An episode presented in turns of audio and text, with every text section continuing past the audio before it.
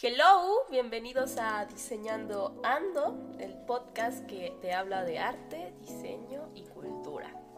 Y bueno, te vengo a presentar este primer episodio y primeramente me presento yo, ¿verdad? Este, soy su servidora Fer Sanata, soy estudiante de diseño industrial en la Universidad Autónoma, en la Facultad de la Vida, orgullosamente.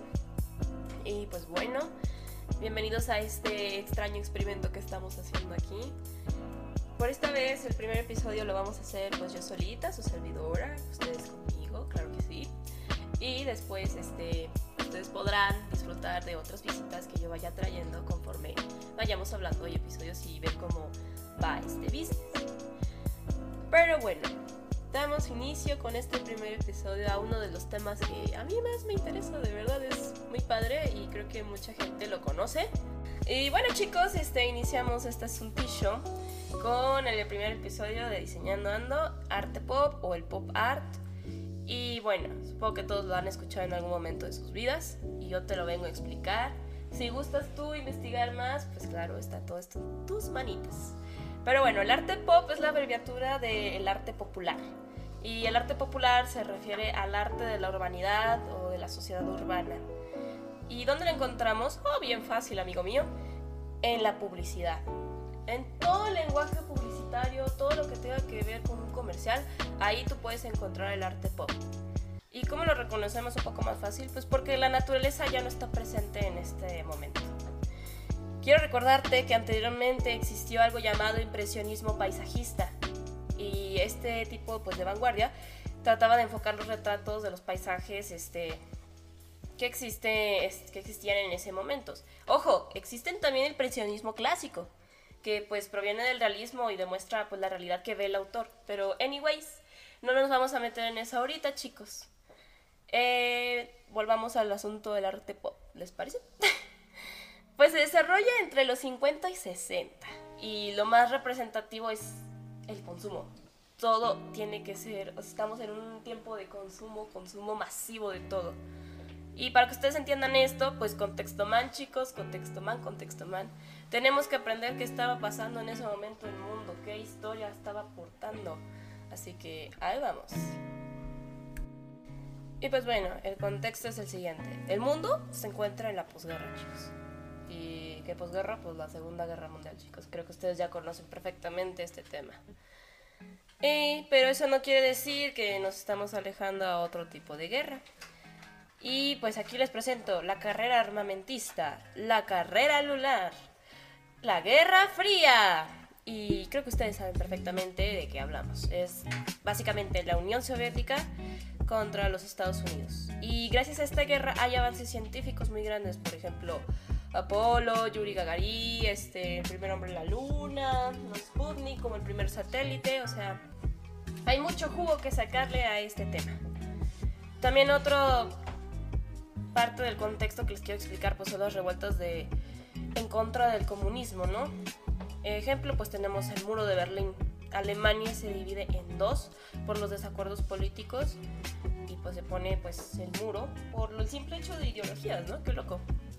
Y pues en la guerra de Vietnam, que se desarrolla entre los 60, Estados Unidos, de Metiche, defiende el norte de Vietnam este, contra el régimen comunista del sur. Y bueno, principalmente va lo siguiente. Hay un apogeo por la industrialización en todo, o sea, objetos, electrodomésticos, comidas, etc. Y pues aquí encontramos la obsolescencia programada, chicos. Si no saben ustedes qué es obsolescencia programada, después yo se los explicaré en otro episodio, posiblemente en el siguiente, ¿va? A ver, entonces chicos, ya que conoces todo el contexto, te voy a explicar la característica principal pues, de este momento. Pues usan recursos que iban desde el óleo, técnicas de publicidad y producción masiva, usan collage, fotografías, y todos estos elementos están cargados de una ironía y una irreverencia, pues muy característica, ¿no? Te voy a presentar ahora a un personaje increíble que se llama Andy Warlow. Y vas a decir, oh, ¿y quién es él? Pues él es el máximo representante de la corriente del arte pop, pero en Estados Unidos. Y tú lo conoces. Tú lo conoces perfectamente y vas a decir, no, nunca lo he escuchado. No, pero lo has voy a decir en dónde, en la lata de sopa de Campbell. Él hizo esa lata de sopa. Y vas a decir, no, nunca he visto. Si nunca lo has visto, entonces mínimo has visto las botellas de Coca-Cola. Si no, pues también está Marilyn Monroe. Como pueden ver, el arte pop pues está en muchos lugares y muchas veces ni siquiera conocemos a la persona y pues aquí te la presento. Y bueno, para que esta persona de Estados Unidos pues conociera el arte pop, te voy a presentar pues la historia de. El antecesor es Jess Klein, un francesillo loquillo por ahí, y él seguía las corrientes neodadaístas y todo lo que sea lo abstracto o el abstraccionismo. Él es el que inventó el nuevo release antecedente del, pop porque usaba pues la monotonía, la indiferenciación. Y pues tú vas a decir, ¿cómo que va a ser el, antecesor si pop sí? Pues sí, porque recuerda la sopa Campbell, ¿no? De repente empezamos a verla como un estampado y son solamente copas Campbell, latas Campbell. Este, eso es un tipo de monotonía, chicos. Y bueno, todo inicia en Inglaterra. Los iconos de la cultura en masa se hicieron monumentales y, este, y comenzaron a ser los estéticos. Y curiosamente esta corriente sigue la frase de Marcel Duchamp, el arte debía ser ante todo inteligente.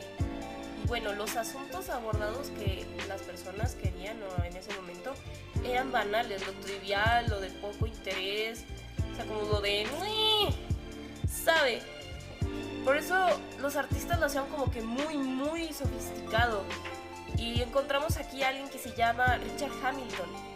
Esta persona es un pionero del arte pop y la técnica más usada el collage. Hay alguien más que utilizaba la fata morgana, que es como el parecido al collage, pero luego nos metemos con eso. Él fue un diseñador gráfico y también te voy a decir dónde lo puedes encontrar. Él diseñó el álbum de White Album de Beatles. Y vas a decir, pero ¿cómo vas tú a creer? Eso no es un collage, es algo súper minimalista. Pues sí, es algo que rompió con todo lo que hizo, que eran diseños alegres o saturados. ¿Cómo estuvo que este tipo fundó el Instituto de Arte Contemporáneo en Londres con otros colegas, chicos? En 1956 hubo una super exposición llamada This is Tomorrow. Esto es el mañana.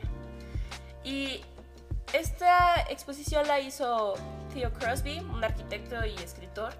El tema era la forma moderna de la vida. Y Hamilton, pues se luce con una obra que todos creo que si pones tú Richard Hamilton te va a salir esto.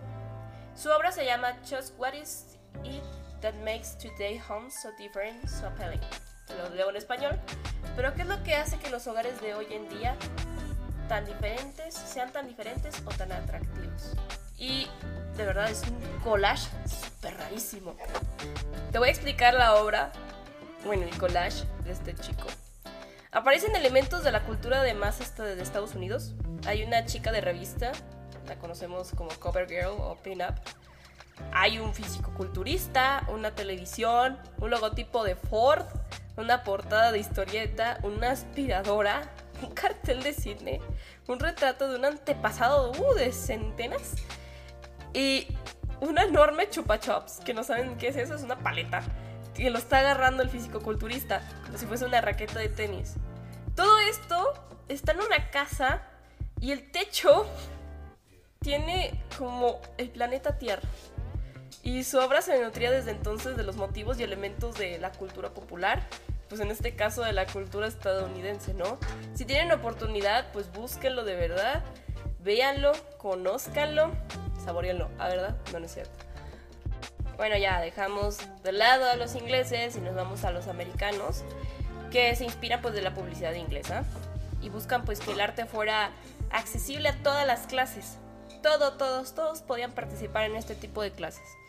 Abren las puertas entre el arte y vida cotidiana y está el arte y el kitsch. Si no sabes qué es el kitsch, te lo explico. Es el mal gusto. por ejemplo, tú ves un bocho amarillo toneado, no lo sé, y dices, ah, qué kitsch mal gusto, ¿no? Y bueno, encontramos a alguien muy famoso llamado Roy Lichtenstein. Y yo creo que tú los vas a reconocer ahorita con lo que te voy a decir. Él trabaja en las tiras cómicas. se reconocía por usar puntos de color y pues patrones. Tenía influencias pues del cubismo, expresionismo, el art deco y usa la técnica de puntos Bandai. Y si tú no lo conoces, te lo explico. Los, estos puntos eran súper difíciles, chicos. Había solamente una gama de colores que era rojo, negro, azul, amarillo y blanco. Y Liechtenstein utilizaba mucho el color rosa. Si tú no sabes, pues te explico. Hay, no sé si tú recuerdes a una chica que está de cómic y tiene puros puntitos y dices, ah, la piel es color rosa. Pues no, es, todo eso es una ilusión óptica, mi amigo. Para crear el color rosa, pues dibuja los puntos rojos en un fondo blanco. Si lo ves muy, muy, pero muy lejos, tu mente lo combina y se hace el color rosa. Pero si tú te acercas, realmente es blanco con rojo.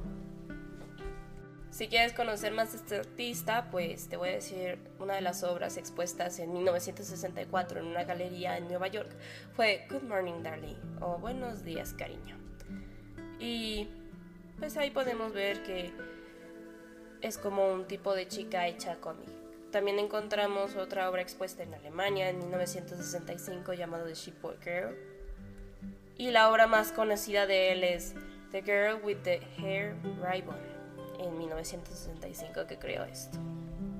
Y bueno, pasamos a otra de las secciones más divertidas que a mí me encanta, que es el pop art dentro de la escultura. Y bueno, ¿por qué te, me gustan a mí tanto? Porque hacen esculturas tan sencillas, o sea, son imágenes sencillas que todo el mundo puede reconocer, porque pues les digo, es la cultura en masas. Y este, y de verdad se ven muy bonitas y se ven como de no manches, quiero tocarlas. pues bueno, un ejemplo de ellas es de Balloon Dog, que es literalmente un perro así hecho de, un perro un perro de globo que te da un payaso, güey. Así. Eso es lo que decir de diferentes colores. Y bueno, también hay una cuchara puente.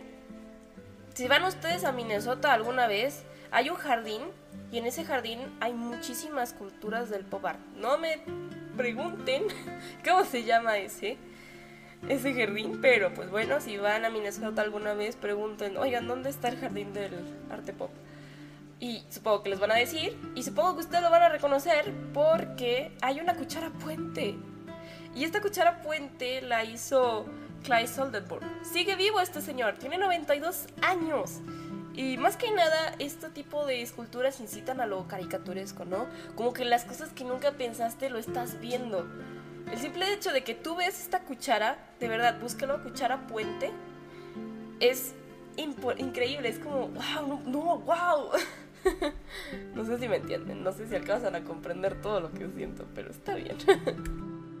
y pues bueno chicos, por último les quiero mencionar de una escultura que a mí, para mí, me gusta mucho. Se llama El Botón Roto, expuesta en 1981 por el mismo señor anciano que les dije de 92 años, Oldenburg. Y si ustedes tienen la oportunidad de verdad de poder buscar y conocer estas esculturas, háganlo. O alguna sonrisa a ustedes les ha de sacar de verdad. Y bueno, por último, vamos a pasar a la arquitectura. Y pues, ¿qué pasa en la arquitectura? Hay forma libre, hay color, y tratan de reflejar mucho lo espontáneo, lo wow. Básicamente, no podemos hablar de arquitectura dentro del pop art.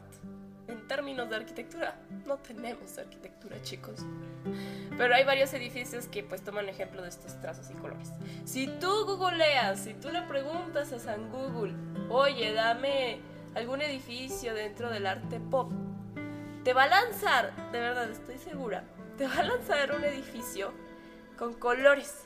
Y sí, es un tipo de edificio que pues está tomando las como formas libres, lo del color, lo que te acabo de mencionar dentro del pop art. Pero así como tal, yo mencionarte un edificio histórico dentro de esta vanguardia, no hay, no encuentro. Y si hay, díganmelo por favor. Y bueno, para finalizar este primer episodio sobre el arte pop, Ustedes han de estar preguntando, oye, ¿qué onda? ¿Cuándo terminó el arte pop? ¿Qué business? ¿O lo seguimos viviendo? ¿Qué está pasando? Pues miren, amiguitos. El arte pop deja de ser popular a finales de los 60 e inicios de los 70.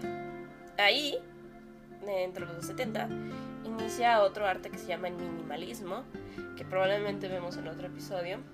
Este, y pues varios artistas dentro del pop art, por ejemplo Hamilton, que es uno de los que te expliqué, eh, hizo, recuerden el álbum de The Beatles, fue muy minimalista. Muchas de estas personas pues siguieron creciendo, siguieron diferentes tipos de arte. Como tal, no está perdido el pop art, lo podemos seguir encontrando, creo que sí. Les juro que se ha hecho muy comercial lo de las latas, lo de la Coca-Cola, Marilyn Monroe, incluso el hecho de las tiras cómicas de Liechtenstein y muchas otras cosas que tú posees igual y son del arte pop. Entonces, así como que digas que se finit, pues no se finit, se sigue usando actualmente. No es tan popular como antes, pero se sigue usando. Igualmente tú has hecho alguna vez tu pop art sin que te arte pop, perdón, sin que te des cuenta, ¿no? En los collages que te pedían en la escuela, eso es un tipo de obra de este tipo de estilo, ¿no? Así que pues bueno, para mí en su conclusión les quiero comentar que el arte pop no deja de existir, sigue estando con nosotros, así como muchas otras vanguardias que seguimos teniendo aquí en cuenta y a veces ni siquiera nos damos cuenta. Y bueno chicos, hasta aquí nuestro episodio del día de hoy. Gracias por escucharnos aquí en nuestro podcast Diseñando Ando y por todo el apoyo tan bonito. Espero que les haya gustado, encantado. Síganos por favor en diseñandoando.da o nos pueden encontrar de a.ofi en Instagram. Y también tenemos una comunidad en YouTube. Diseñando Ando también la pueden encontrar así chicos. Espero que les haya gustado. Y si pueden mandar mensajitos por ahí diciendo si algún tema en específico que ustedes gusten que yo hable.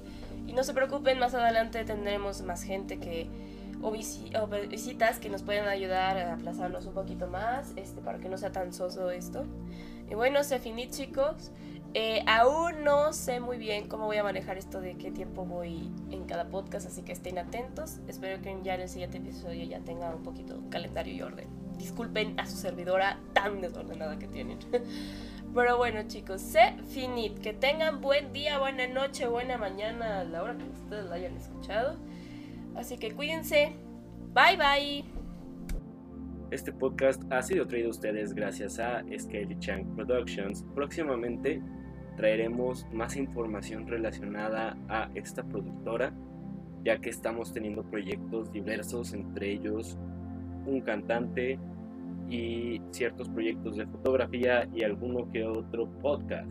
Así que por favor sigan atentos y esperemos que les haya gustado este podcast de Diseñando Ando. Próximamente más capítulos.